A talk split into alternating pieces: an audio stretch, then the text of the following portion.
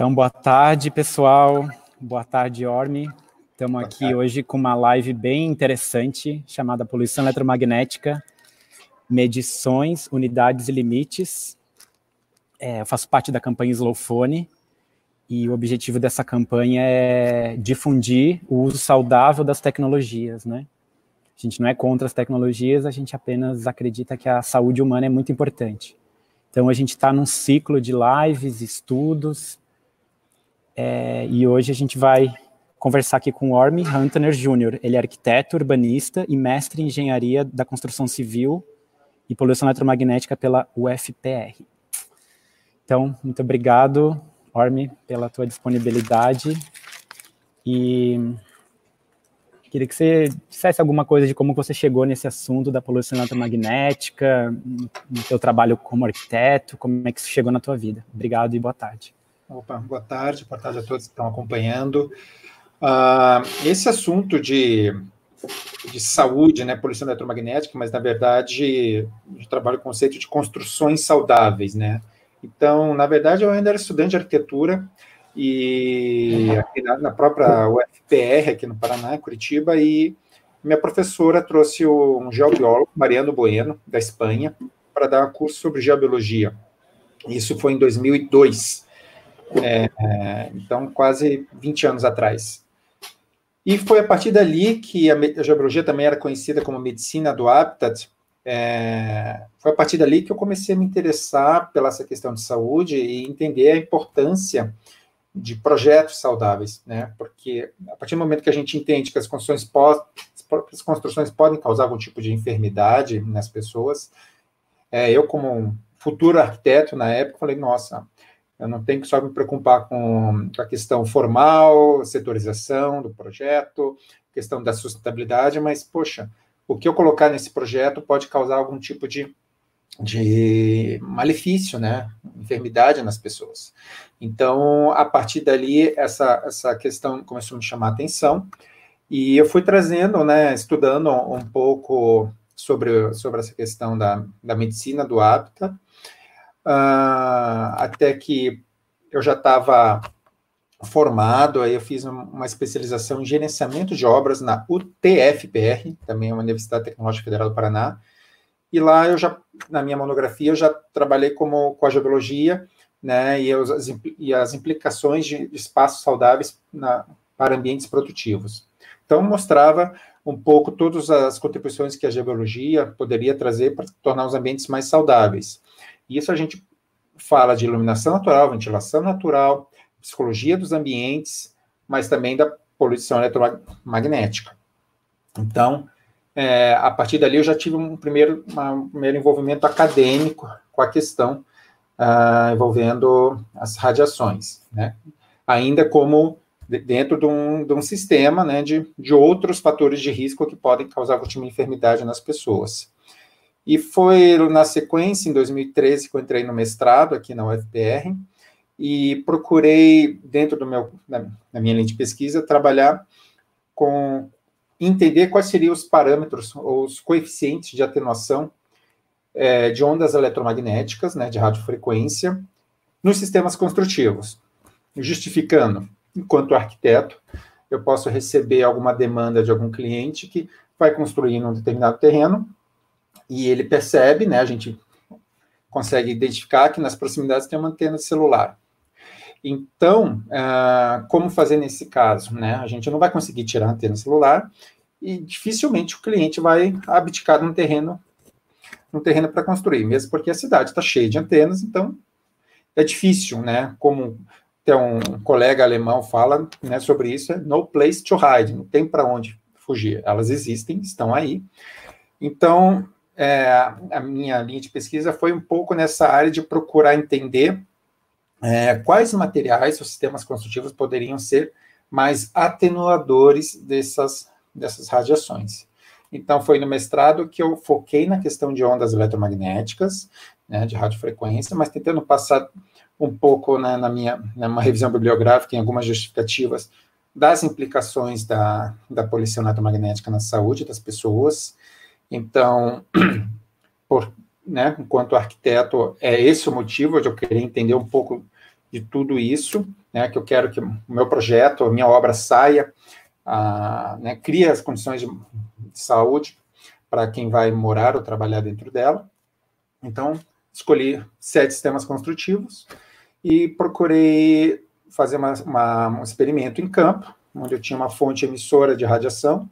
Trabalhei com seis frequências, porque, né, conforme a operadora, conforme a antena, a gente pode trabalhar com frequências de 800, 900 MHz, chegando a 2.4, 2.5 GHz.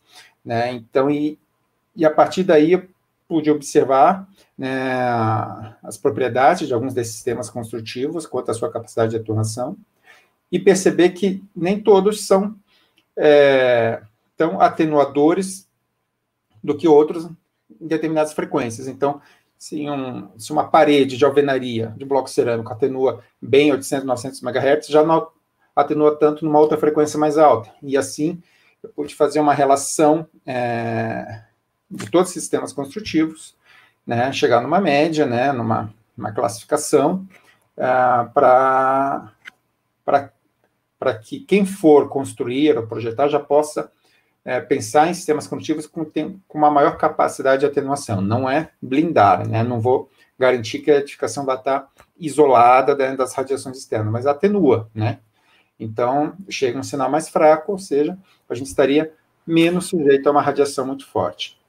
Então, uhum. dentro da, da academia, foi esse meu trabalho, né? Meu escritório de arquitetura, uh, na Telos, a gente trabalha sempre com levantamento de de, de antenas e, e, medições em campo para já identificar essas, esses níveis e propor né, soluções para que possa minimizar esses efeitos. Bom, é, a gente podia começar perguntando se a poluição eletromagnética existe, né? Porque a gente conversa com muita gente, até pessoas assim ligadas a alguma área da, da academia, e às vezes a gente ouve a resposta que é psicológico, que ah, isso é bobagem, que isso pode afetar a saúde. E a gente recebe algumas mensagens de pessoas pedindo artigos científicos que comprovem isso. Então, queria começar com essa pequena provocação, assim, se realmente a poluição eletromagnética existe ou é psicológico, coisa da nossa cabeça, assim? Não, existe, tanto que a Organização Mundial da Saúde a considera como é, possivelmente carcinogênico.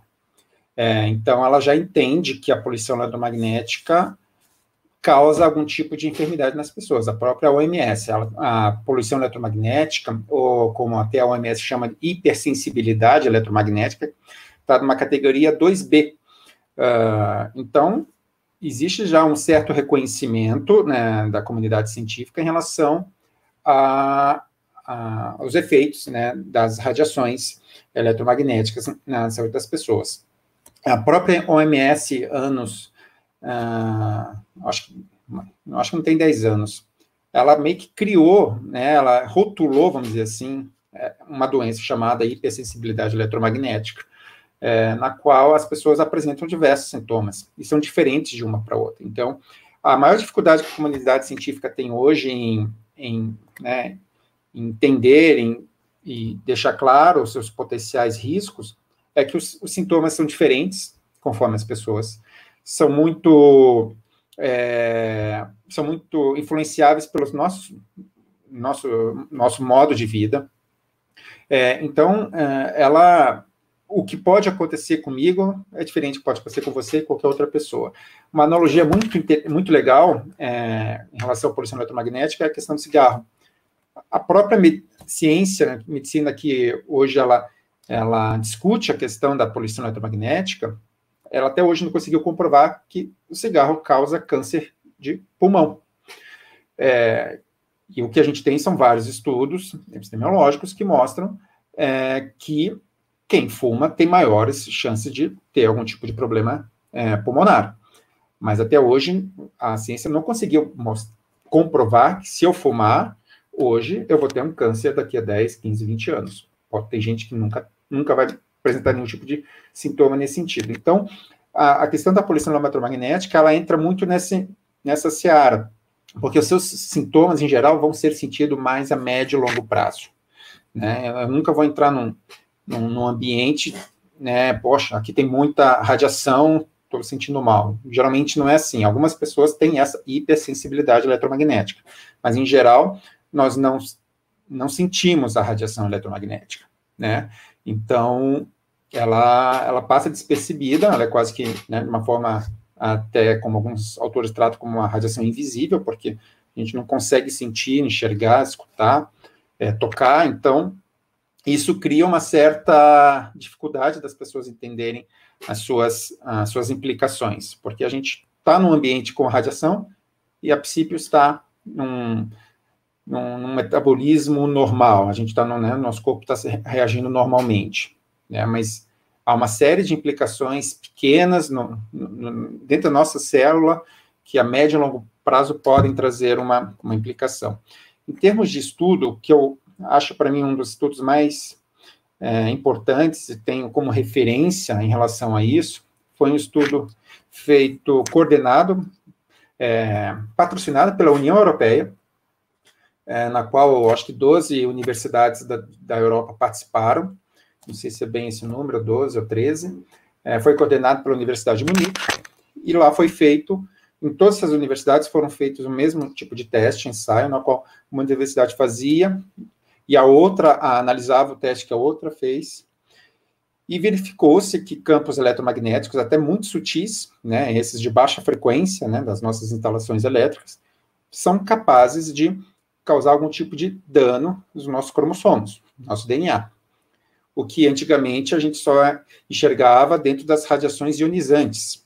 Né? Então, esse estudo mostrou que numa uma, uma radiação muito sutil, é, algumas células do corpo, não todas, reagem né, de uma forma muito forte em relação à radiação, tendo inclusive quebra da cadeia na, do seu DNA.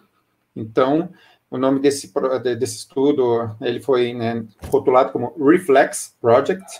Ele, o Reflex é uma abreviação de um, um termo muito correto, depois posso compartilhar com vocês. Mas, uhum. para mim, é um estudo muito claro, é muito científico, é, que mostra os efeitos da radiação na, na saúde das pessoas, e não só é, essas questões que envolvem os efeitos biológicos, mas entrando quase que dentro de um, de um, de um grupo de radiações ionizantes, né? Uhum. Que né, vocês já conheceram. Então, para mim, é um, é um estudo que, para mim, comprovaria né, a, a, essa relação. Tem a própria OMS entendendo que os, a poluição eletromagnética é possivelmente carcinogênica. Uh, e o que se discute mais é, hoje são os níveis. Né? Eu acho que uhum da mesma forma que a luz ela pode causar algum tipo de desconforto na nossa saúde, no nosso metabolismo, né? A gente tem um ciclo circadiano aí, que dependendo da luz, se eu, né, do, do horário do dia, se eu ligar uma, uma determinada lâmpada, uma, nessa temperatura de cor, é, posso comprometer toda a minha produção de melatonina. Então, a luz, a iluminação é, artificial, ela pode gerar problemas na nossa saúde, acústica, né, o som pode gerar né, problemas no nosso corpo, porque não a, essas radiações vindas dos equipamentos eletroeletrônicos, né?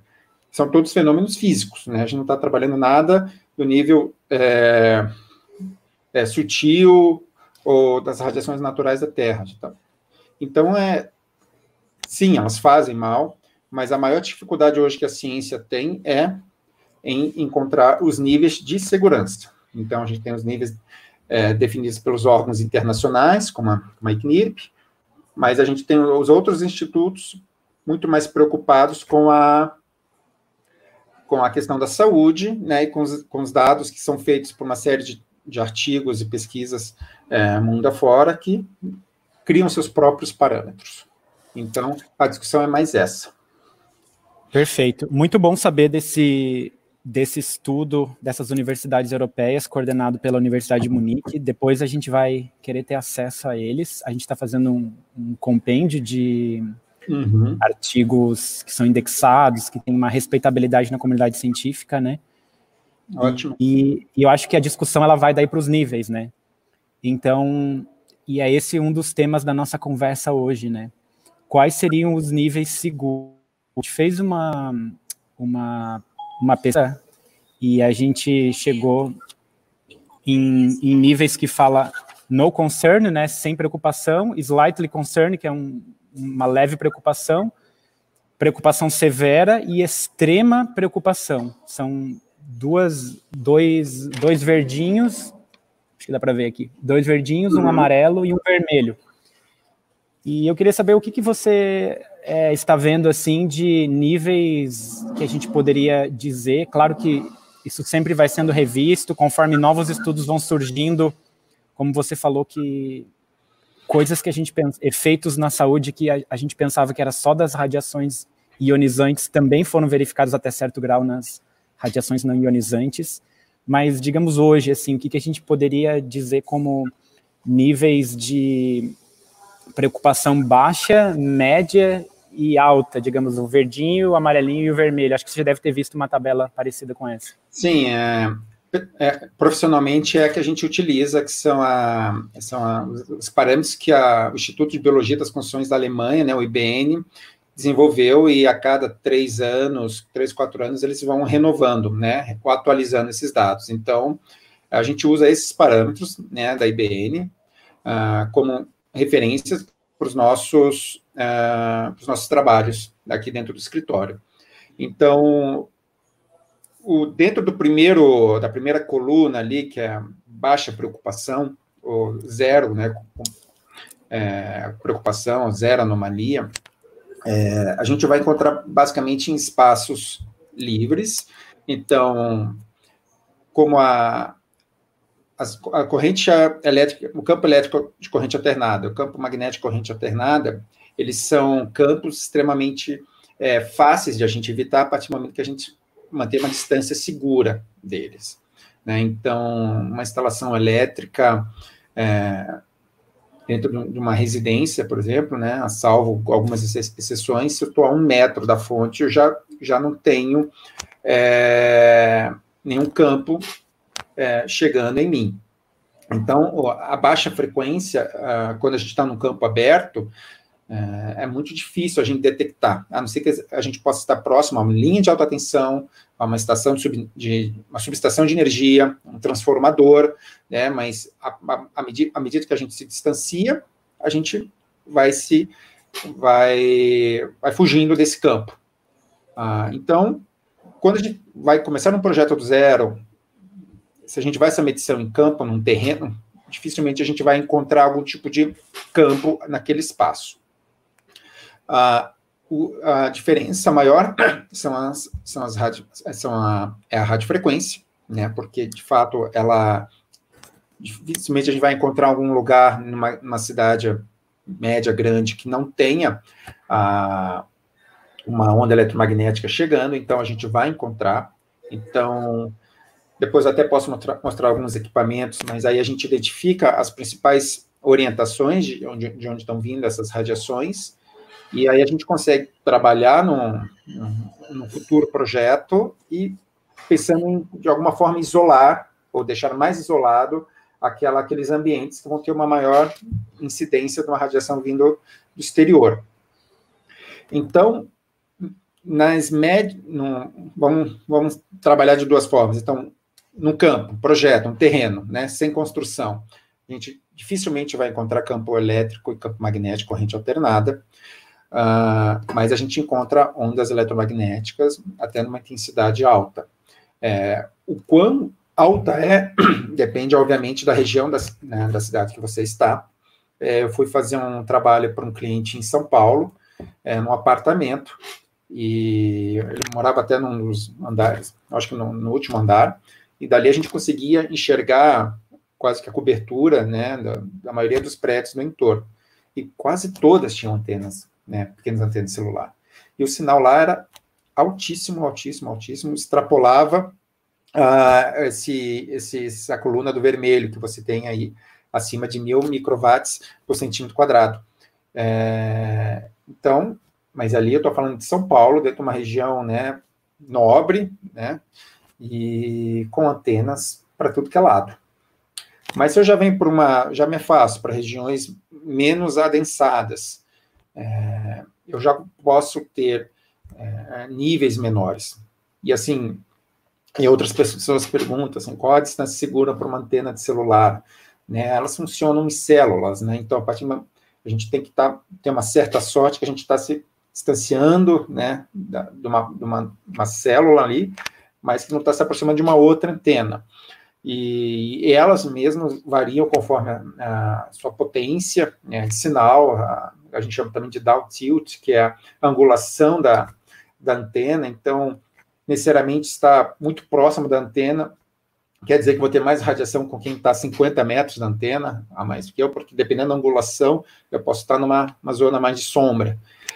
Então, a gente trabalha com esses cenários, então é muito comum aqui em Curitiba, na nossa região, a gente trabalhar com dentro do, dessa coluna do amarelo, vamos dizer assim, que é uma, uma condição severa uh, de, de, radiação. Né? Porque é um campo aberto, eu estou recebendo a radiação de todos os lados, nada está me blindando, então é, eu tenho mais, estou mais sujeito à radiação. Quando a gente vai para o interior de uma edificação, aí o cenário já se inverte um pouco. Né? Obviamente, desconsiderando que possa ter um roteador lá dentro, gerando radiofrequência, né? É, radiação na faixa microondas. Então, eu, a situação é que a gente se encontra mais é principalmente nos ambientes como escritório, quartos, é, principalmente camas, que deveria ser o local mais protegido da nossa casa. É, brinco até que deveria ser o nosso bunker, assim, que nada entra, né, de, de radiação externa.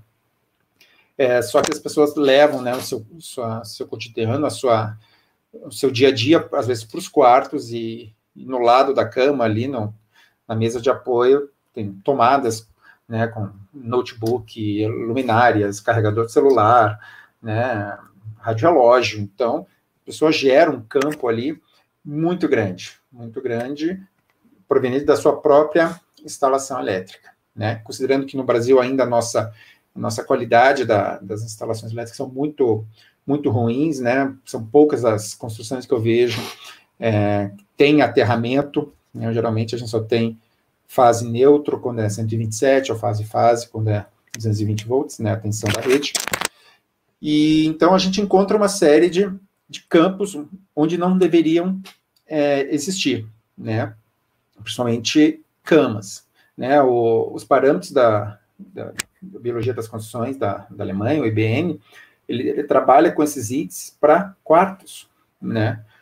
Porque é, é quando a gente vai recuperar né, o nosso corpo né, do estresse diário, né, uma série de, de, de, de fenômenos, reações que acontecem dentro do corpo ali, principalmente hormonais, de recuperação, né, reforço do sistema imunológico, produção de melatonina, serotonina, cortisol, né, uma série de hormônio de crescimento, tudo se vinculado à luz também, mas as radiações eletromagnéticas geram um, um grande impacto. Então, a gente tem que garantir o quarto mais livre possível dessas radiações. Então, a gente enxerga, a gente identifica facilmente um campo muito alto, é, próximo a camas, também, obviamente, dentro de escritórios, por conta de outros computadores, impressoras, é, roteadores, é, mas é uma certa diferença, porque esse, durante o dia, nós, nosso corpo está em estado de vigília, ele consegue lidar melhor né, com essas radiações, não que elas não fazem efeito, mas o corpo está em estado de vigília, do que à noite, que a nossa frequência é, cardíaca, a frequência das ondas cerebrais diminui e acaba gerando toda uma, uma interferência nesses fenômenos. Então, a gente vê um pouco essa inversão. E, obviamente, as construções em si, elas funcionam como uma, uma primeira barreira de atenuação das ondas vindas do exterior. Então, uma radiação dentro de um, de um quarto, é, com a janela fechada, eventualmente, ela é muito menor que no espaço é, logo externo. Então, mas a gente sempre está encontrando ah, dentro dessas duas colunas, entre a primeira, entre a segunda e a terceira. Né? Dificilmente, só São Paulo, capital, a gente chegou a níveis extremamente altos de radiação é, de radiofrequência, ondas eletromagnéticas, mas instalações elétricas ali de baixa frequência, dependendo do local, podem ser extremamente altas. Orme, deixa eu te perguntar, a gente, na nossa pesquisa, a gente encontrou diversos tipos de unidades, né, utilizadas. a gente encontrou microwatt por centímetro quadrado, que eu estou botando na tela aqui. A gente encontrou microwatt por metro quadrado e a gente encontrou volts por metro. Até me desculpa se eu escrevi alguma delas errada. É, qual que vocês utilizam mais nas medições de vocês? Eu sei que não tem uma, uma unanimidade assim de todos os institutos de pesquisa ao redor do mundo, mas qual que você recomenda, até para a gente falar a mesma língua, né? Se um está falando em libra, outro está falando em quilo, um está falando em jardas, outro está falando em metros, qual que seria a unidade para a gente usar aqui nessa nossa conversa que você recomendaria, assim, para a gente usar a mesma unidade? Não, perfeito. Então, tudo depende do que a gente está medindo. Então, a, a, biologia das construções, ela estabelece alguns parâmetros, né, e ela meio que separa todos esses fenômenos, é, esses riscos físicos que a gente chama, que estão ligados à questão eletromagnética. Então, nós temos a radiação né, proveniente de campos elétricos, corrente alternada, campos magnéticos, corrente alternada, aí temos os campos elétricos, corrente contínua, muito ligado à questão da é, da eletricidade estática. Nós temos os campos magnéticos de corrente contínua, né, que geralmente é medidos o campo magnético natural da Terra. Ah, nós temos então a alta frequência, ah, né, a radiofrequência, né, ou ondas eletromagnéticas. Então, para cada um desses é, tipos de radiação, vai, vão ter uma unidade respectiva. Tá é, então, campos elétricos é, de corrente alternada, a gente trabalha com volt por metro. Então, aí a gente está falando de baixa frequência. Então, campos elétricos, corrente alternada, volt por metro. Campos magnéticos, corrente alternada, por exemplo, nanotesla. É uma outra unidade. Então, o, e, e, assim, por mais que um, o campo elétrico e o campo magnético sempre coexistam, né? Mas quando eu vou medir, eu meço um e depois meço o outro.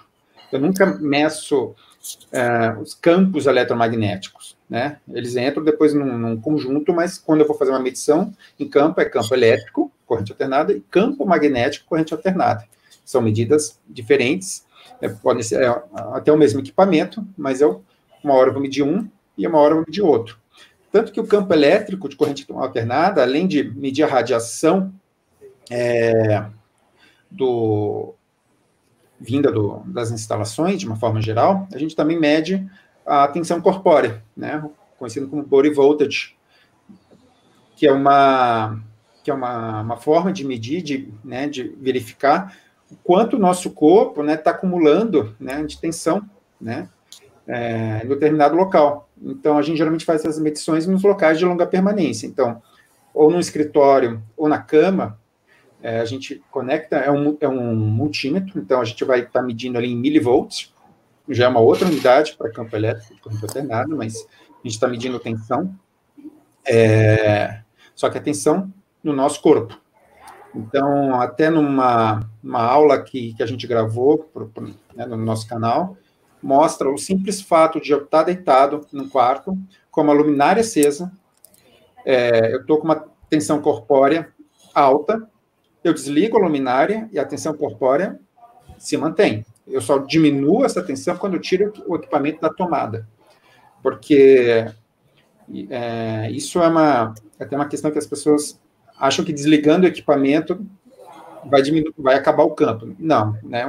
A gente, mesmo na tomada, equipamento desligado, a gente tem a presença dos campos elétricos a, ainda. Então, se eu quero eliminar o campo, se eu faço questão de ter aquele equipamento ligado ali para uma luminária, para fazer uma leitura, se eu quero ter uma noite de sono sem essa radiação chegando, eu teria que tirar da tomada essa, essa luminária antes de dormir. Se só desligar ela, não é possível.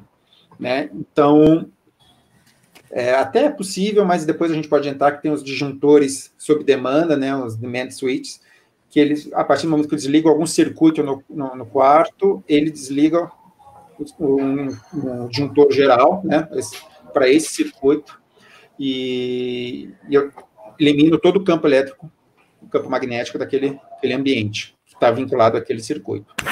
Então, dentro do que eu estou medindo, eu vou ter uma unidade específica. Né? Então, esse volt por metro, corrente é o campo, né, a força do campo, né, do campo elétrico.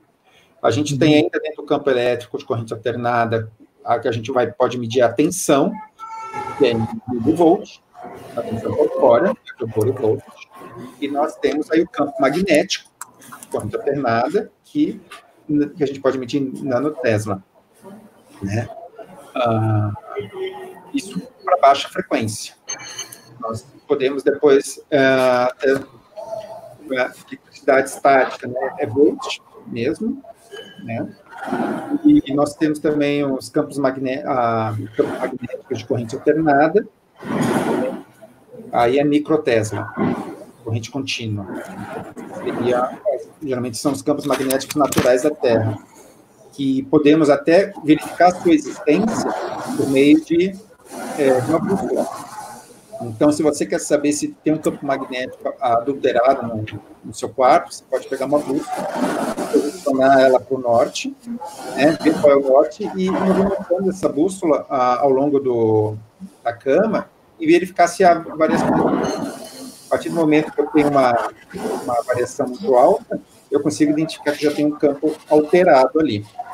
Então, alguns equipamentos vão ajudar a mostrar a existência de campos e outros vão ajudar a quantificar a cidade. Né? Esse aqui, equipamento bem simples, que ele detecta a presença de campo, mas eu não sei quanto de campo. Né? Eu estou posicionando sobre o teclado, sobre uma luminária.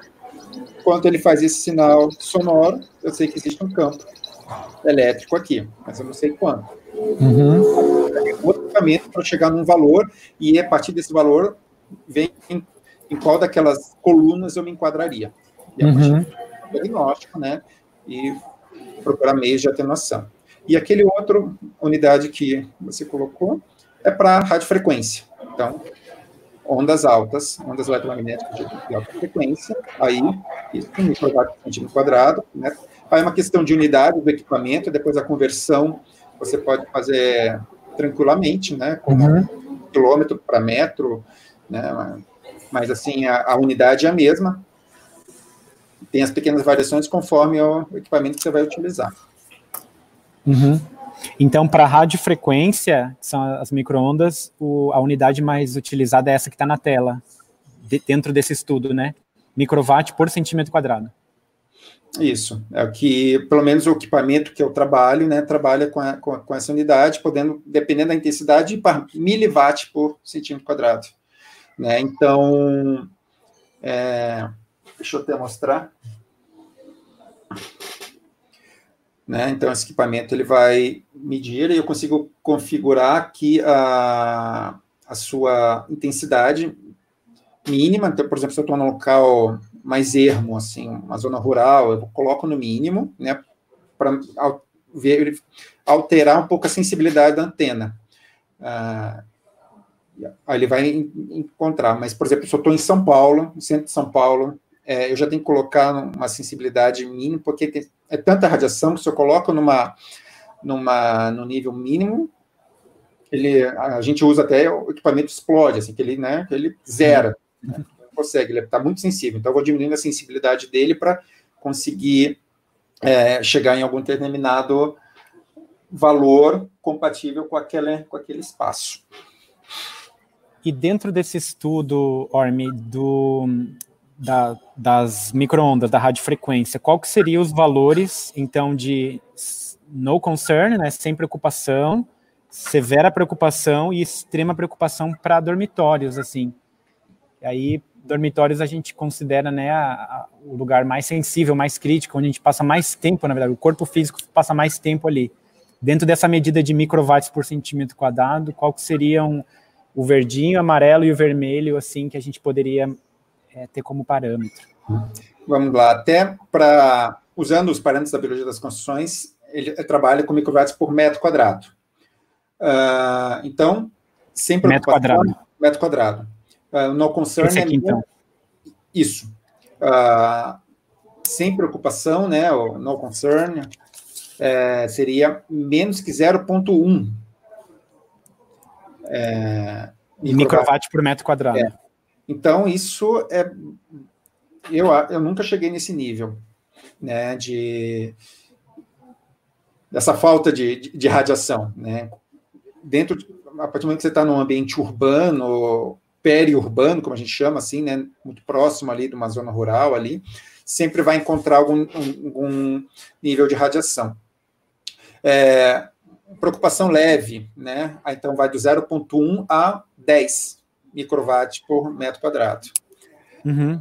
É, basicamente, a gente trabalha com essa faixa como a faixa ideal, né? É uhum. É quase que a gente elimina esse no concern porque ele é muito difícil. Ele é praticamente você é, seria a natureza no seu estado intocado, né? Uhum. Então, a partir do momento que você está num ambiente urbano, ou periurbano, até dependendo até rural, você sempre vai ter um nível de radiação maior que esse 0,1. Então, é, imaginar que a gente pode chegar a 10 microwatts por metro quadrado é uma ótima uma, uma ótima solução para um determinado ambiente, principalmente dormitórios. É, preocupações mais severas, né? Aí do 10 ao 1000. E geralmente a gente está nessa faixa. Aí é uma questão sensível sua, porque a partir do que você acha 50 microwatts por metro quadrado, é, considerando que essa escala vai ter mil, é, eu ainda posso me sentir um pouco tranquilo e dizer, bom, está muito mais pro leve, né, do que pro severo, né, porque de 10 a mil, eu estou em 50, eu estou muito próximo do limite inferior, quase, né, se jogar isso numa escala, estou muito mais próximo do limite inferior do que está no meio, né, numa média. Então, uh, então é um pouco dessa por mais que eu possa estar dentro dessa coluna, eu ainda posso dividir ela, né, em, em, algumas outras, né, tipo de 10 a 100, é uma, é uma situação interessante. Por exemplo, se eu vou fazer uma análise num apartamento, numa casa, eu estou lá com 800, reduzir para 100, né, é uma... Eu ainda estaria dentro do severo, mas eu, né, se fosse fazer uma, uma matemática muito simplória, é, é como se estivesse diminuindo em oito vezes a radiação chegando na, naquele local. Então, mas ainda a princípio eu estaria dentro de severo.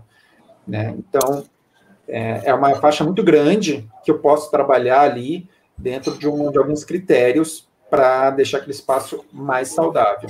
Seria a luzinha amarela lá do nosso semáforo, né? É, exatamente. É um... uhum. Esse amarelo, ele, né, ele é uma faixa grande, né, de 10 a 1000, que eu posso colocar ali, tipo, criar, né, aí eu acho que vai de cada, de cada situação, imaginar que de 10 a 100 possa ser um satisfatório, de 100 a 500 mediano, a partir de 500, de 500 né, mediano, a partir de 500 ser realmente severo, né, dentro da situação que eu encontre, né, eu nunca vou chegar numa cidade como São Paulo, Curitiba, Rio, é, num nível muito próximo a 10 naturalmente. Né. Então, eu ter que trabalhar com essas escalas, sabendo que o a radiação é muito grande, então trabalhar sempre com o máximo que eu posso diminuir no determinado ambiente.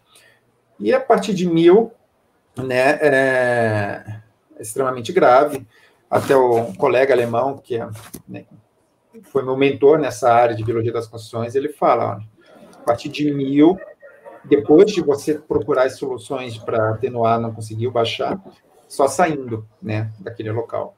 Porque hoje a gente até tem mecanismos de diminuir a, a radiação. É, alguns tecidos que vão é, blindar a radiação, então tem muita gente que trabalha com esses tecidos fazendo aquela, aquela proteção em volta da cama, mas eu tenho hoje tintas à base de carbono que eu posso aplicar numa residência, é, numa determinada superfície, para fazer um isolamento, uma reflexão dessas ondas, né, deixando que elas entrem dentro do espaço. Mas o, o comportamento das ondas eletromagnéticas ela é muito parecido com o comportamento da luz, né? Então, ela tem uma série de, de fenômenos ali, não só de reflexão, absorção, mas de refração, difração, que é, é imaginar que o, a questão da sombra, né, um ambiente que pode estar sombreado, ele não está é, escuro, ele ainda tem iluminação. Então, a radiação, as ondas eletromagnéticas, elas são muito parecidas com com, os, com os, os, fluxos luminosos, né, os feixes luminosos.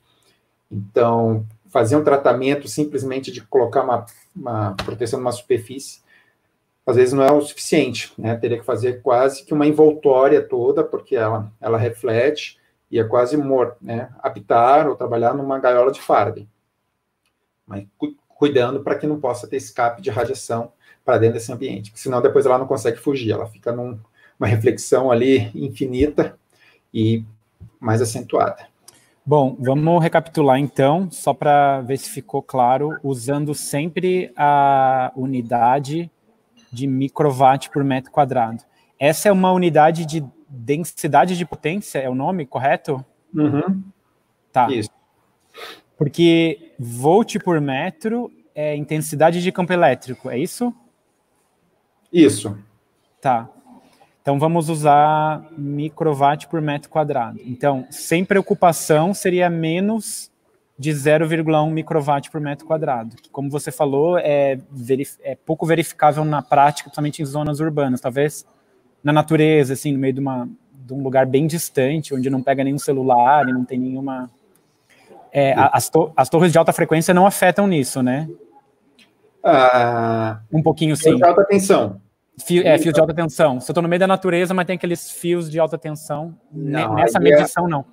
É alta tensão, mas é. É, um, é baixa frequência. Aí é, é, Aí é. Aí a gente vai medir em. Ou 60, em... 60 Hz, geralmente, né? Isso. Aí a gente. Uma linha de alta tensão, para a gente ver a radiação que ela está gerando, a gente vai medir volt por metro ou e nanotesla. Tá, volt por metro. Tá.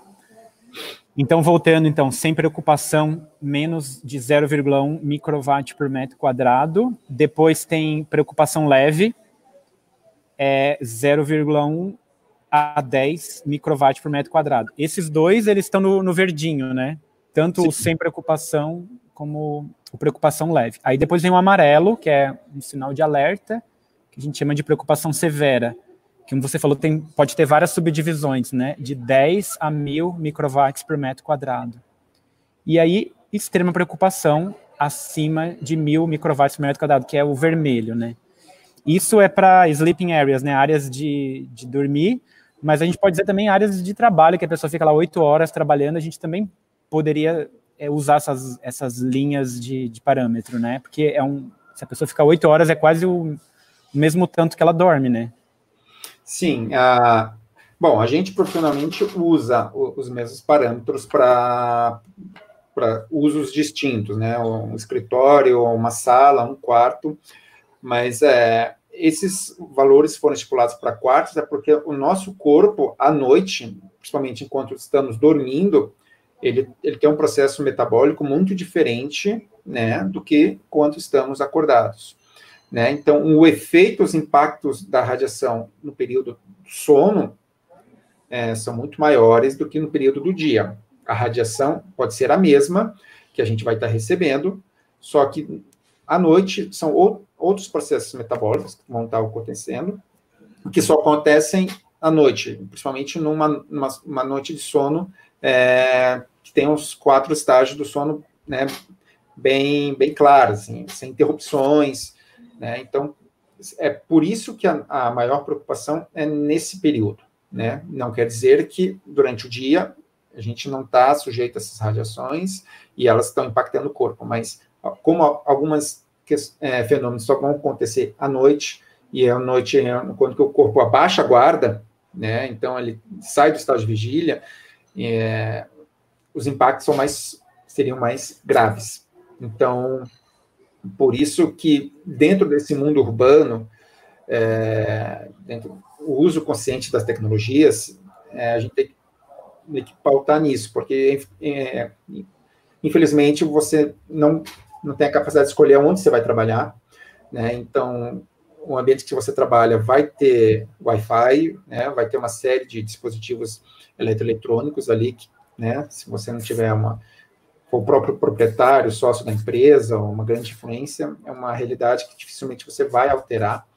É, então, saiba que você tem formas né, é, de lidar um pouco com isso, atenuar, mas que a, a sua preocupação é quando você volta para sua casa e ali você vai se recuperar de todo esse, esse impacto, né, né, dessas radiações que aconteceu no dia a dia. Então, é como se fosse fazer uma, de fato, uma limpeza e, e, e recuperar o, o, organismo de todas as influências que as radiações e outras, né, é, outros riscos, né? A gente tem ar contaminado, a gente tem ácaros, fungos, então não é só isso, né? Nunca está só isolado a questão da radiação eletromagnética. É, então, é a noite que a gente tem para recuperar. Então, é, nessa, nessa condição é quando os nossos ambientes de descanso deveriam ser o mais protegidos possíveis. Porque justamente durante o dia, né, estamos no estado de vigília e lidamos de forma um pouco melhor com essas radiações. Sim. É, vamos falar um pouquinho agora das frequências, então, porque a gente estava falando da densidade da potência, né, que é algo importante. Mas a gente viu que a, a rede elétrica, em geral, ela tem a frequência de 60 Hz, né? É isso. E, e aí, as torres de celular, como você falava no início, vocês fizeram um levantamento de antenas, depende muito da, da operadora, né? Mas é 800, 900 MHz, podendo chegar a 2.4, 2.5 GHz, né? Isso seria mais ou menos assim a das, das ERBs, né? As estações radiobase, as antenas de celular. E os roteadores, pelo que a gente aprendeu, a gente teve uma conversa né, com professor Eugênio, seria algo entre 2.45 a 5 GHz. Tem o tal do dual band agora nos, nos roteadores. É, são frequências diferentes, né? É, quando vai aumentando a frequência, parece que do 3G para o 4G já teve um, um aumento, né? É, uma coisa é a implicação da densidade de potência que a gente estava vendo, né? Sem preocupação, preocupação leve, etc. Agora, com relação às frequências, né?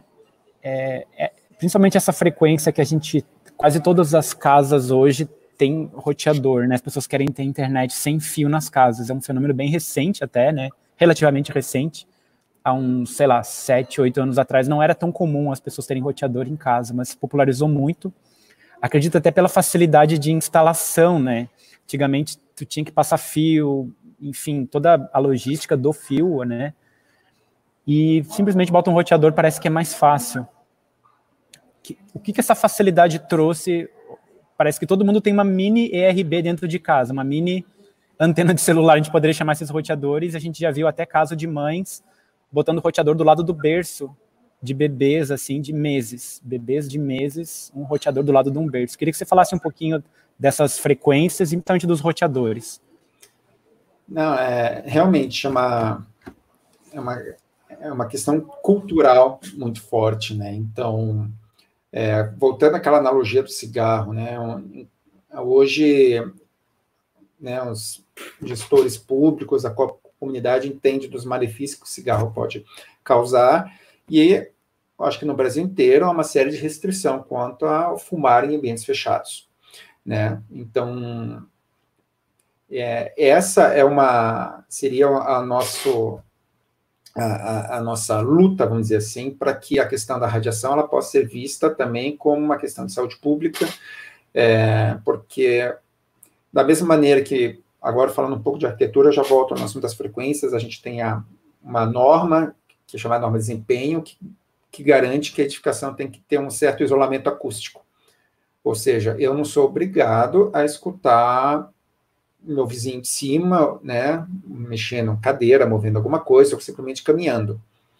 É, agora, eu morando num apartamento é, que eu tenho essa preocupação, vou desligar o roteador, mas eu tenho todos os meus vizinhos com, rote, com roteador ligado, eu estou sujeito à radiação deles, né? Então, até, até quando será que seria de fato um, uma, uma questão de, de consciência das pessoas que, eu, que as edificações elas possam ter esse isolamento né, quanto à radiação, pra, de forma que eu não sou obrigado a ter radiação do vizinho, né? Só que isso a ciência vai ter que rever todos os seus parâmetros, né, os seus níveis de segurança, né? Até hoje elas, elas têm uma. Elas consideram os efeitos térmicos, né? E, e tem uma grande comunidade científica, né? Querendo que ela analise os efeitos biológicos né, dessas radiações na, na, na saúde das pessoas. Então, a, questão das frequências, é, a, a, obviamente, à medida que elas vão aumentando, é, não é só a sua intensidade, né, que obviamente cria uma, que a nossa frequência natural do corpo, né, a frequência natural da Terra, ela ela está centenas, milhares de anos funcionando dentro de uma, um certo ritmo. E a partir do que eu vou trazendo sempre é, frequências é, diversas a essa frequência natural do corpo, e cada vez em intensidades maiores, obviamente, eu vou estar gerando um impacto é, maior no, no, nosso organismo. Então, sim, a partir do momento que a gente está aumentando a, a frequência das, das, nossas radiações, seja das estações rádio base, seja dos nossos roteadores, a gente tem um, um efeito mais, mais forte no corpo. Mas não é só a frequência em si que a gente tem que se preocupar, mas assim é a sua qualidade, né? Então, a, a questão da, da frequência pulsada, né? Então, ela, a partir do momento que a gente vai aumentando a frequência para poder carregar mais informação, é, transferir mais, é, mais dados, isso vai gerando também um impacto maior né, no nosso corpo. Então, não é só a frequência, a, a sua intensidade em si, mas tudo que ela carrega junto. Né? Uhum. Então, a gente tem que aumentar a frequência para poder carregar mais dados, poder transportar mais informações, né? Por isso que a gente está na iminência de um 5G é, para atender toda essa demanda. E, e, de fato, o que o cigarro trazia de desconforto para as pessoas, a radiação traz, vamos chamar assim, de conforto, né? Essa, essa, essa possibilidade de ter internet, né? E hoje nossos celulares são uma extensão da nossa vida ali, uh, uh, 24 horas por dia. Então, isso vai ser a maior dificuldade de, de, de trazer essa, essa, consciência, essa responsabilidade para as pessoas, porque elas teriam que abrir mão desse conforto, né, de estar, estarem 24 horas por dia conectadas, é, num, né, podendo né, tá, trans, é, transferindo fotos, vídeos, informações, né, em quase que em tempo real. Então, por um lado, a gente tem essa, essa uma série de, de, de, artigos e postulados da comunidade científica que falam dos perigos, né? Mas a gente tem uma sociedade que está cada vez mais dependente dessa tecnologia e que dificilmente vai querer abrir mão do seu uso. E uma dificuldade que é, também que eu enxergo é que como os efeitos das radiações, principalmente nos níveis que nós temos hoje, são a médio e longo prazo, é, da mesma forma que as pessoas têm todas as informações para terem um hábito saudável, uma alimentação saudável, não fazem, né? Em função de uma certa comodidade, né, comem mal, não praticam exercícios, né, dormem mal, é, então, é, e, e, elas sabem, se, elas, se você perguntar para ela que você comer uma, ficar comendo fast food, a semana inteira, se isso vai fazer bem para ela, ela vai dizer que não, não faz, mas come mesmo assim. Uh, e a radiação, ela é um pouco intangível né, nesse sentido, porque as pessoas não enxergam, é, não percebem estarem, de alguma forma, sujeitas a algum tipo de enfermidade. Então, os equipamentos ajudam a mostrar, né, eles têm, às vezes, esse aqui é interessante, que ele tem um... um é Gigahertz Solution, né? Isso um detector sonoro, que é como uhum. se eu enxergasse a radiação. Então, uhum. é, isso mostra um pouco, olha, isso está entrando na tua cabeça, né? Teu corpo todo está com esse, esse ruído, esse chiado está entrando, né? É uma forma de as pessoas ficarem, de ter, tornar essas radiações um pouco mais tangíveis. Orme, uma explicação que eu acho que cabe é para as pessoas entenderem um pouquinho como que uma uma radiação pode carregar informação, né? Porque a gente tem a eletricidade que é talvez é uma pergunta meio básica assim, mas eu acho que é importante porque a gente se pergunta muito assim, aqui no nosso grupo também conversando, a gente tem essa eletricidade de 60 Hz, de 110, 220, que ela eu não sei se a gente pode dizer que ela carrega informação, mas ela talvez carrega uma força-trabalho ali, né? Que ela bota máquinas para movimentar, liga ar-condicionado, liga enfim, pode até movimentar um carro, né, com os veículos elétricos, muda um pouquinho a, as voltagens, mas agora a gente tem, começou lá com AM, FM, né, os rádios, né, lá antigamente começou rádio AM, rádio FM, depois veio a TV, depois a TV digital, daí veio os, os aparelhos de celular, e daí o 2G, 3G, 4G, como que como que isso carrega informação? Talvez é isso que não está muito claro. E, e, qual, que, qual é a relação que isso tem com a tal da frequência pulsada que você falou? Só para dar um pouquinho de dúvida que eu tive nisso. Uhum. É, não, e essa, isso não é, uma, não é um conceito simples de entender. Né? De fato, é, porque isso é tudo muito abstrato. Né? Imaginar que quando eu ligo né, o meu celular, ali o sinal está carregando a, minha fala, está carregando como se fosse né, um arquivo, né, uma coisa muito, muito abstrata para a gente entender. Mas, tentando explicar de uma forma um pouco mais bem sucinta, é, essas frequências né, que estão cada vez maiores para a comunicação sem fio de uma forma geral, elas trabalham assim, é, eu acho até, voltando, quando a gente pensa em frequência, a gente imagina sempre aquelas curvas é, é, sinoidais, né, fazendo os picos, ah, isso seria uma, né, seria uma, uma frequência que a gente chama pura, e quando a gente começa a, a ligar uma série de equipamentos dentro da, da, de, uma, de uma instalação elétrica, a gente começa a perder essa, essa, essa curva pura e ela começa a ficar muito deformada.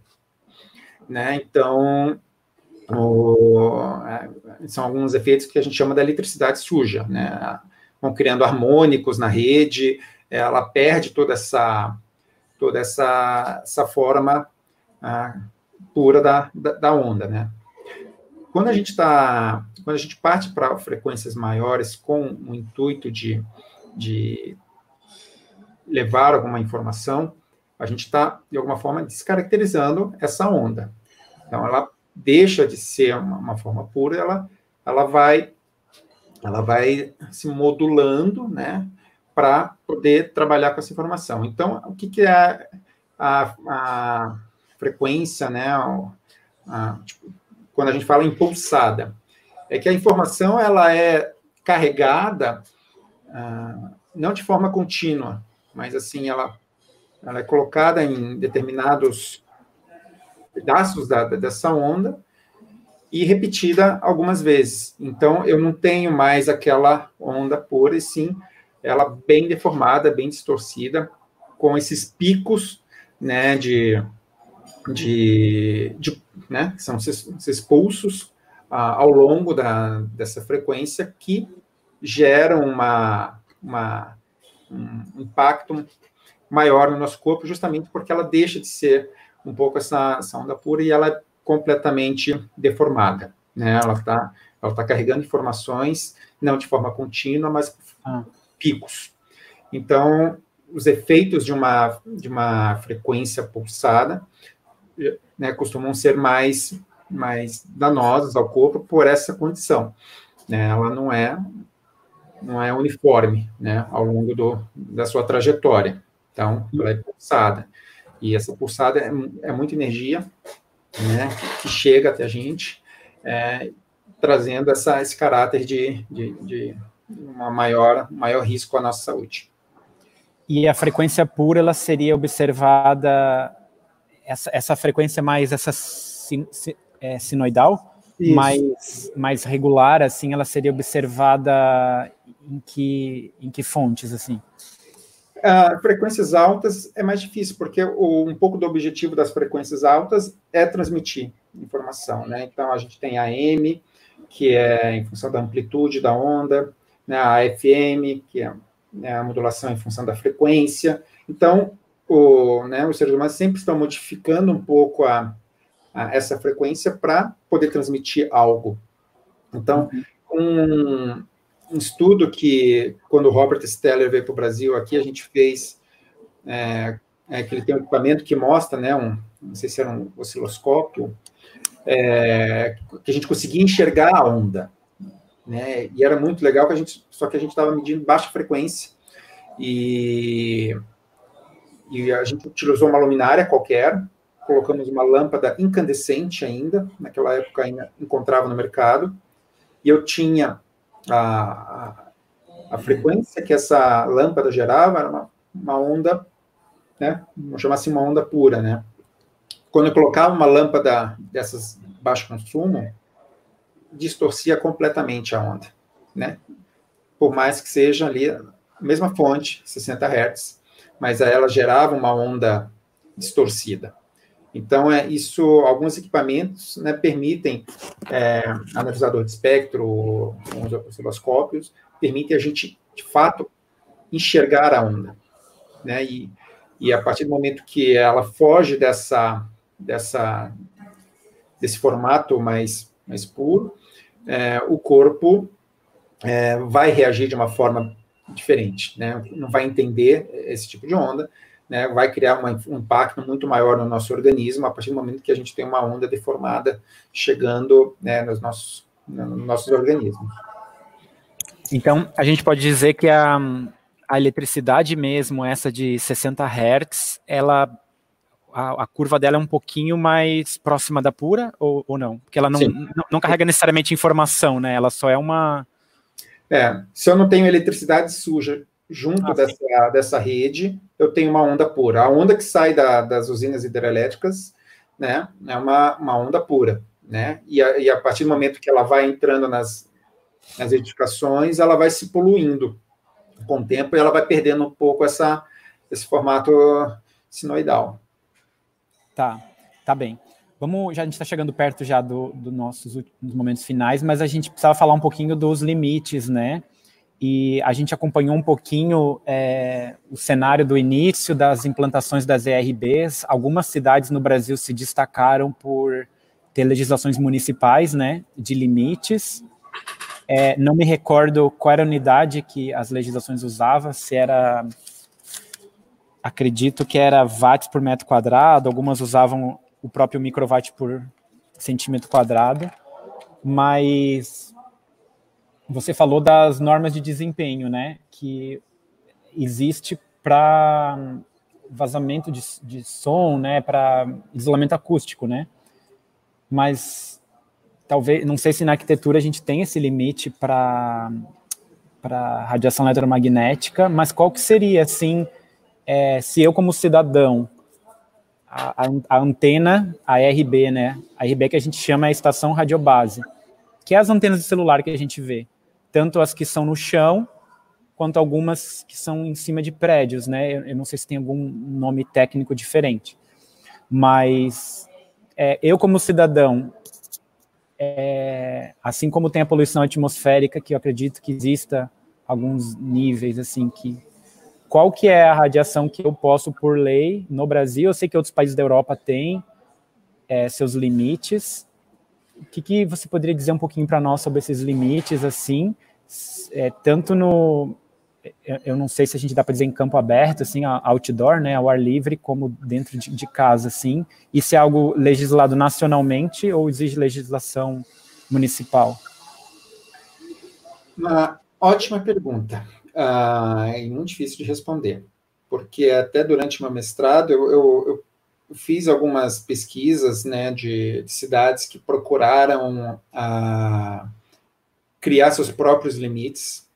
É, e depois que eu concluí o mestrado, já fui consultado por algumas, alguns agentes públicos, né, querendo né, que essa discussão fosse aberta, né, então por meio de audiências, para discutir o assunto e o que eu, a gente tem uma maior dificuldade nesse assunto é a, a, comunidade científica não chegou nesse consenso.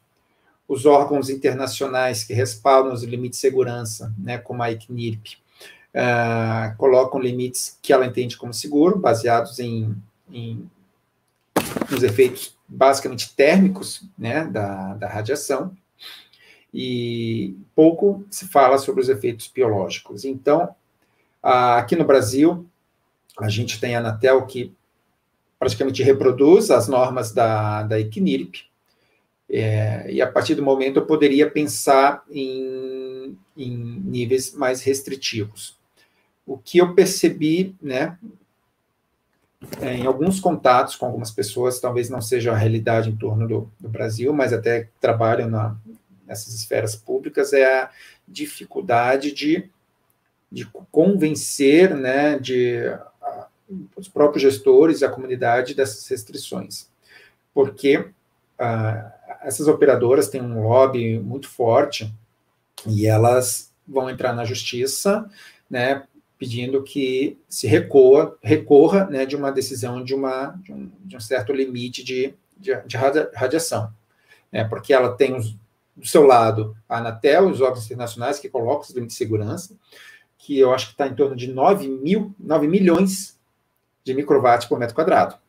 A gente estava falando de 10 a 100. Né? E a ICNIRIP coloca então, 9 milhões de microwatts por metro quadrado. É, então, para você ver a... Fica bem acima da, da, do vermelho da extrema preocupação, né?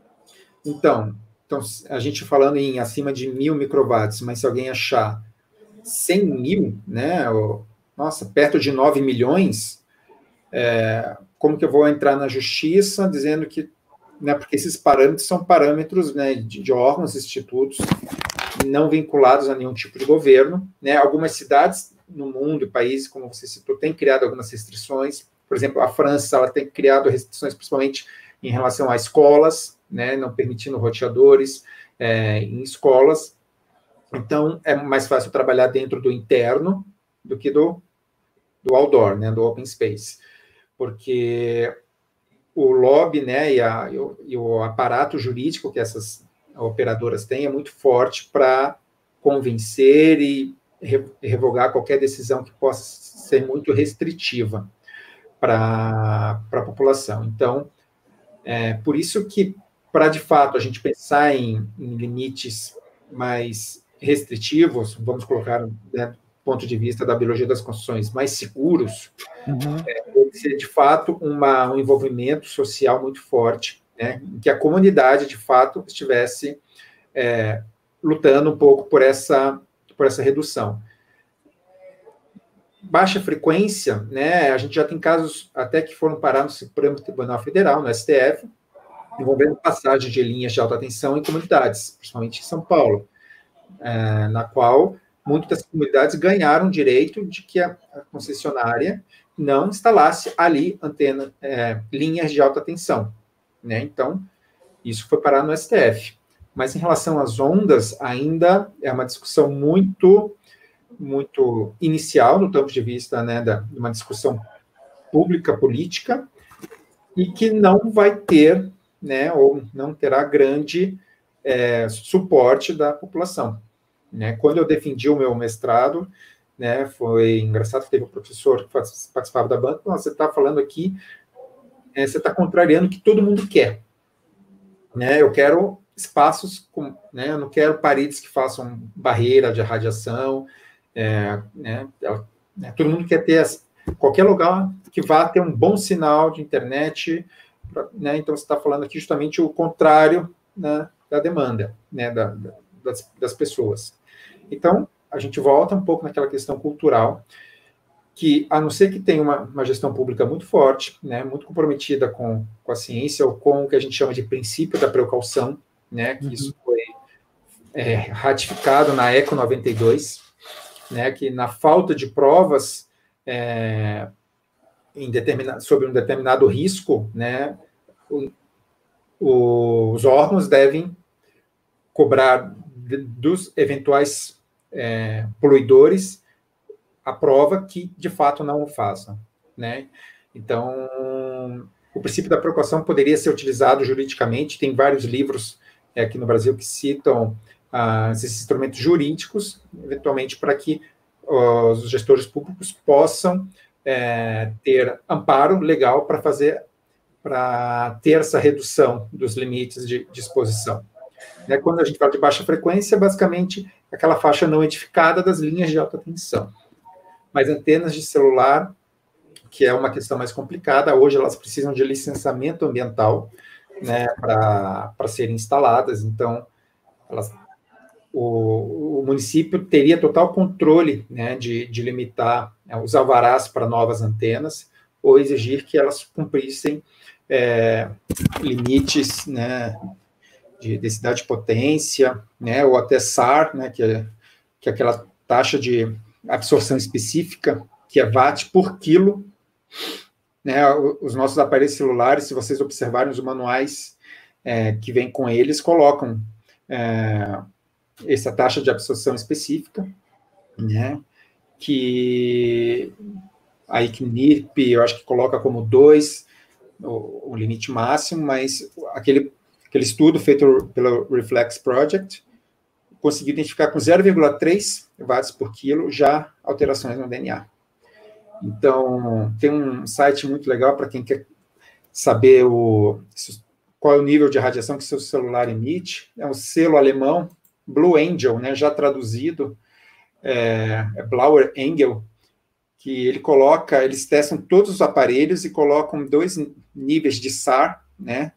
É, um que é o mais seguro, que é quando você fala com o celular na cabeça, e o outro quando você está carregando ele ao corpo, porque não é só o falar com o celular é, né, com ele no rosto, mas o que é comum se as pessoas não estão usando ele no rosto, eles estão carregando num bolso, né, colado ao corpo, né, às vezes num bolso próximo à pelvis, então ali a, o celular continua emitindo radiação, então, né, as nossas estações de rádio base, de fato, são os nossos próprios smartphones, né, temos os roteadores, babás eletrônicas que estão emitindo radiação em ambientes fechados ali, próximos a crianças recém-nascidos, que de fato é um, é um, uma, um perigo muito grande, né, eu acho que se a gente fala que o quarto deveria ser o espaço mais, mais seguro para as pessoas descansarem. Imagina uma criança, um recém-nascido, um berço, né, né, que chegou ao mundo recentemente, então deveria ter um cuidado ainda muito maior. Né? O, o Armin, esse, desculpa, esse site eu botei na tela, blower-angel.de. Ele tem inglês e alemão o site, então para quem entende inglês ou para quem entende alemão, dá para ele faz um comparativo dos aparelhos, é isso? Isso. Eles vão medindo todos os equipamentos, é um selo ambiental é, em relação a aparelhos de celular, uma das coisas que eles analisam é essa taxa de absorção específica. Né? Ele entende como para próximo ao ouvido 0,5 watts por quilo, como uma, um nível seguro, e 1 watt por quilo próximo ao corpo, na medida que eu estou transportando ele. Então, 90, né, talvez os mais recentes, os últimos lançamentos não, mas eu acho que eles todos são obrigados a, a fazer esse teste para serem lançados. Todo celular tem no seu manual quanto de SAR ele, ele emite. Então, se você quer comprar um celular novo, né, trocar, um dos critérios possa ser um celular que emita menos radiação. Né? Nem todos vão emitir a mesma quantidade. Então, uns emitem muita radiação, outros menos radiação. Então, você pode usar esses parâmetros para escolher um, um celular, né? Já até você comentou no começo da, na, na, nossa conversa, que é uma tecnologia que a gente não vai abrir mão, né? Ela está aí, uhum. só que tem que usar de forma consciente. Então, celular, você não está usando, né? À noite, deixar em modo avião, afastado da, da cabeceira, né, eventualmente até num outro cômodo. É, mas se a, que você tem a necessidade de usar, que possa até usar um que tem uma baixa radiação, né? Usar o viva voz com mais frequência do que ele encostado no, no rosto para falar. Então, uhum. É, uma, é um site interessante para ver o nível de radiação que o seu celular pode emitir. É, uma pergunta. É, a gente estava falando daquelas faixas que eram densidade de potência, né? É, microwatt por metro quadrado. O SAR já é mais difícil de medir, né? Como que uma pessoa leiga assim, ou com um conhecimento é, pequeno, pode medir o SAR? Como é que o SAR é medido, na verdade? Isso que eu não sei. Equipamentos né, alguns equipamentos específicos que vão medir essa, esse, esse índice. Né? Então, tá. esse equipamento, ele mede uh, né, um microwatt por metro quadrado, mas existem algumas tabelas de conversão que você consegue transformar algumas unidades. Então, é, ah, tá. é tanto que o, no meu, na minha dissertação, eu trabalhei com questão de decibel né? É uma escala logarítmica. Uhum. Né? Em alguns, por exemplo, os tecidos, a gente vai ver quanto ele reduz a sua atenuação em decibel. Né? Não é em microwatts por metro quadrado, uhum. é em watts por, por quilo, é, como é a questão da poluição sonora. Né? Então, a gente, a gente usa o logaritmo. Então, existem tabelas que fazem uhum. essas conversões para você saber em qual nível de intensidade você está. É, então,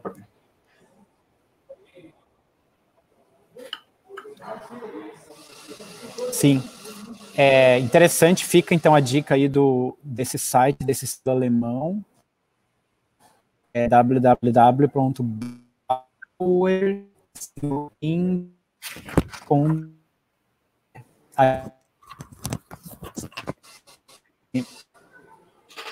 Obrigado, é, Orme, pela, pelas tuas explicações, são muito vitais, assim, é um assunto crítico, assim, né? É, um, é, uma, é uma questão relativamente nova que a sociedade está há pouco mais que uma década lidando. Os efeitos são de médio a longo prazo, realmente. Você não vai entrar com uma sala ou num ambiente de grande radiação e vai ficar doente imediatamente. Mas a gente sabe como o princípio da precaução ele precisa ser usado né, nesses momentos.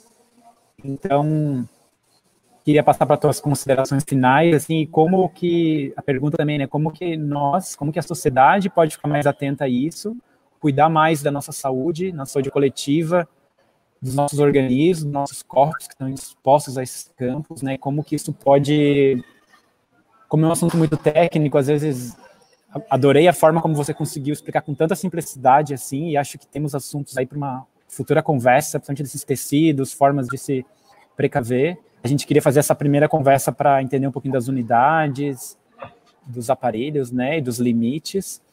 Mas o que, que você diria assim? Como que a gente vai se conscientizar de uma coisa que é invisível, que por um lado ela traz logo a gente quer, a gente quer velocidade, a gente quer baixar um vídeo da Netflix muito rápido, porque ah, o 4G não está suficiente, tem que ser mais rápido e tem que ser com mais resolução. E ao mesmo, ao mesmo tempo ele tem fortes indícios que afeta a saúde da gente, a saúde aí de gestantes, de bebês, e como esse assunto ser abordado de uma forma clara, precisa, simples também, né? Porque a ciência ela precisa existir para que ela comunique para a população em geral, né?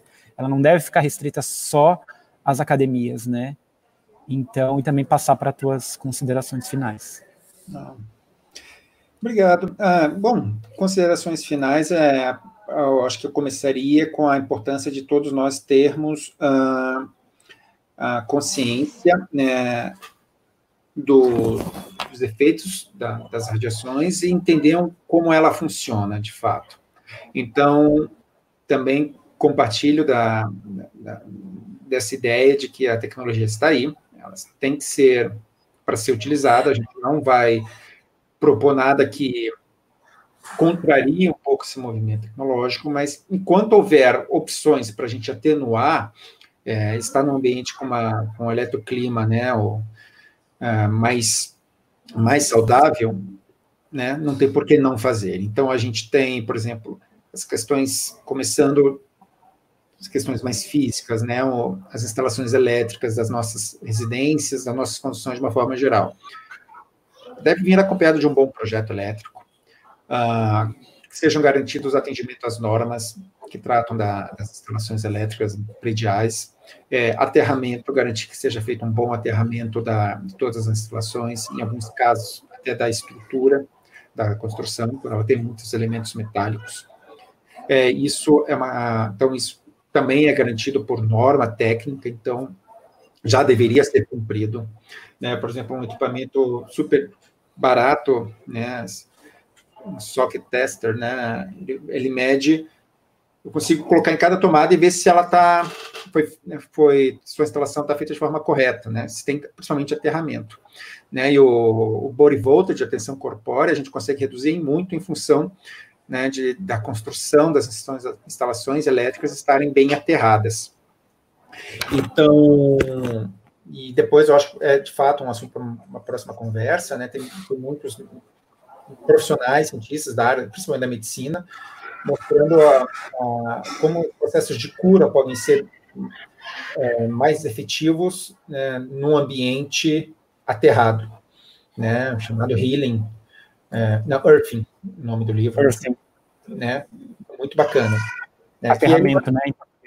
Isso, aterramento, né? Então Hoje, por exemplo, é possível você comprar um tapetinho que você vai ligar numa, numa tomada, que o meu corpo vai estar aterrado. É como se eu tivesse, né, uma forma um pouco mais artificial, pisando na grama, né? Aquele, aquele, aquele é, aquela dica que todo mundo dá para você descarregar um pouco a tua eletricidade estática, né, e outras coisas, se aterrar à, à terra. Então, instalações elétricas é, bem dimensionadas, uh, garantir que, se você puder desativar alguma uma tomada que esteja próxima a uma cabeceira de cama, é, desativar se precisa, cuidar com o que vai estar ligado a ela. Uh, então, esse equipamento né, que eu mostrei rapidamente é muito, muito barato e você consegue posicionar em, na, ali próximo à sua cama, no travesseiro ali, e ver se tem campo ou não. Como, tem... como chama esse equipamentinho simples, parece uma canetinha? É, como eu é chamo ele? Medidor de... É, detector. Uhum. É um detector, né? Ele não é um medidor porque ele não, ele não, ele não vai me, não vai me apresentar medidas, mas vai detectar a presença, né? Medidor já seria um equipamento como esse aqui também. Eu tenho esse aqui da Gigahertz. É, então, isso em qualquer loja, material de construção, é, você consegue comprar.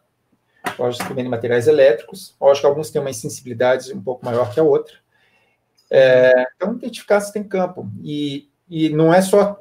Aí uma questão importante, não é só o teu quarto, né, o teu ambiente, porque se a tua parede da tua cabeceira de cama faz divisa com uma sala, com uma cozinha, e lá tem outras tomadas, né? Então a preocupação ainda é maior. Então você tem que saber que está do outro lado também da, da, parede, porque o campo elétrico, o campo magnético, ele atravessa os materiais.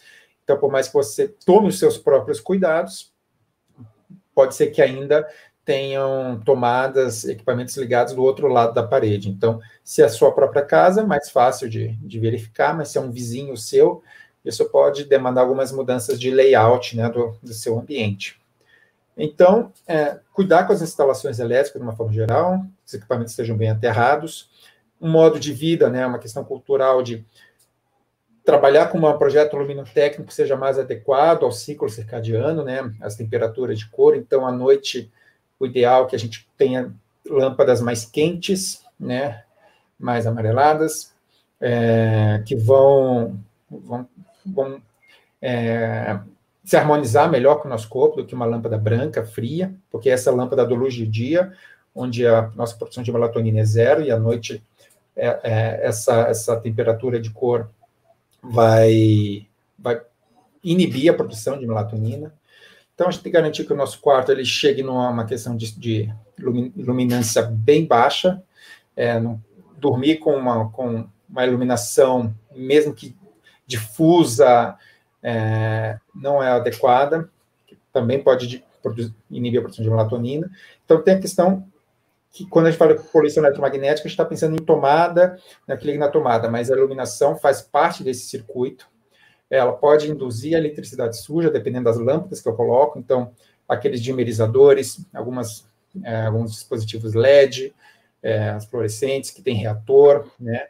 Elas podem criar uma eletricidade suja na sua rede. Então, pensar bem nessas formas de, de iluminação que você vai trabalhar. É, e, do ponto de vista de, de radiação, é, de fato, procurar à noite sempre desligar o teu roteador, né, se não está utilizando, e teu celular, né, sempre puder deixar em modo avião, é, nunca muito colado ao corpo, e tudo que puder ser cabeado, e isso a tecnologia ainda permite, as nossas TVs, que, é, as Smart TVs que trabalham com, com o sistema de streaming, elas podem, você pode, muito delas, trabalhar em colocar um cabo de rede, né, é, os computadores, de uma forma geral, podem todos né, de forma geral, não, todos hoje têm entrada de rede, então você poderia, para fim de trabalho e até de lazer, ter tudo cabeado sem necessidade de um roteador. Né? Eventualmente o celular não, mas uh, é saber usar com, com, com prudência. Né? Então, lógico, quartos de crianças, quartos de bebê, deixar o mais livre possível de qualquer tipo de radiação. Uh, de uma forma geral, com isso você já consegue diminuir muito né, a, as radiações. De uma forma de uma forma geral. Em relação até a medições, quem puder depois é, tem a, eu gravei duas aulas sobre isso, mostro cada tipo de radiação dessa com, com equipamento que se mede, é, quer ficar mais didático também, e para você entender como que funciona um pouco a questão da radiação em ambientes internos. No mais, eu gostaria de agradecer. O canal do YouTube é Telos Arquitetura, né? É isso. Tá. É, e no mais, eu gostaria de agradecer né, o convite, a oportunidade de né, conversar com vocês. É, parabéns pelo trabalho, pelo movimento. Eu acho que, de fato, a gente está precisando que cada vez mais é, essa, essas discussões sejam abertas para a população, para que elas possam ter essas, essas fontes de informação é, segura e possam, de fato, trabalhar, né, lidar com a tecnologia de uma forma mais saudável. Agradeço a todos aí que acompanharam também. Nós que agradecemos e como é importante né, poder trazer informações simples, claras, precisas e tão vitais assim para nossa saúde, né? E que eu sinto que cada vez mais isso vai estar tá sendo falado aqui no Brasil.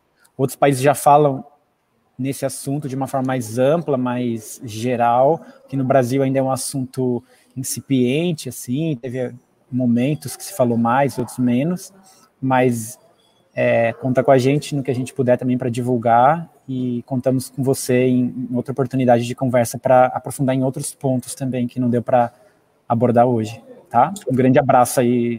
Um abraço. Valeu. Tchau, tchau. Tchau, gente. Um abraço.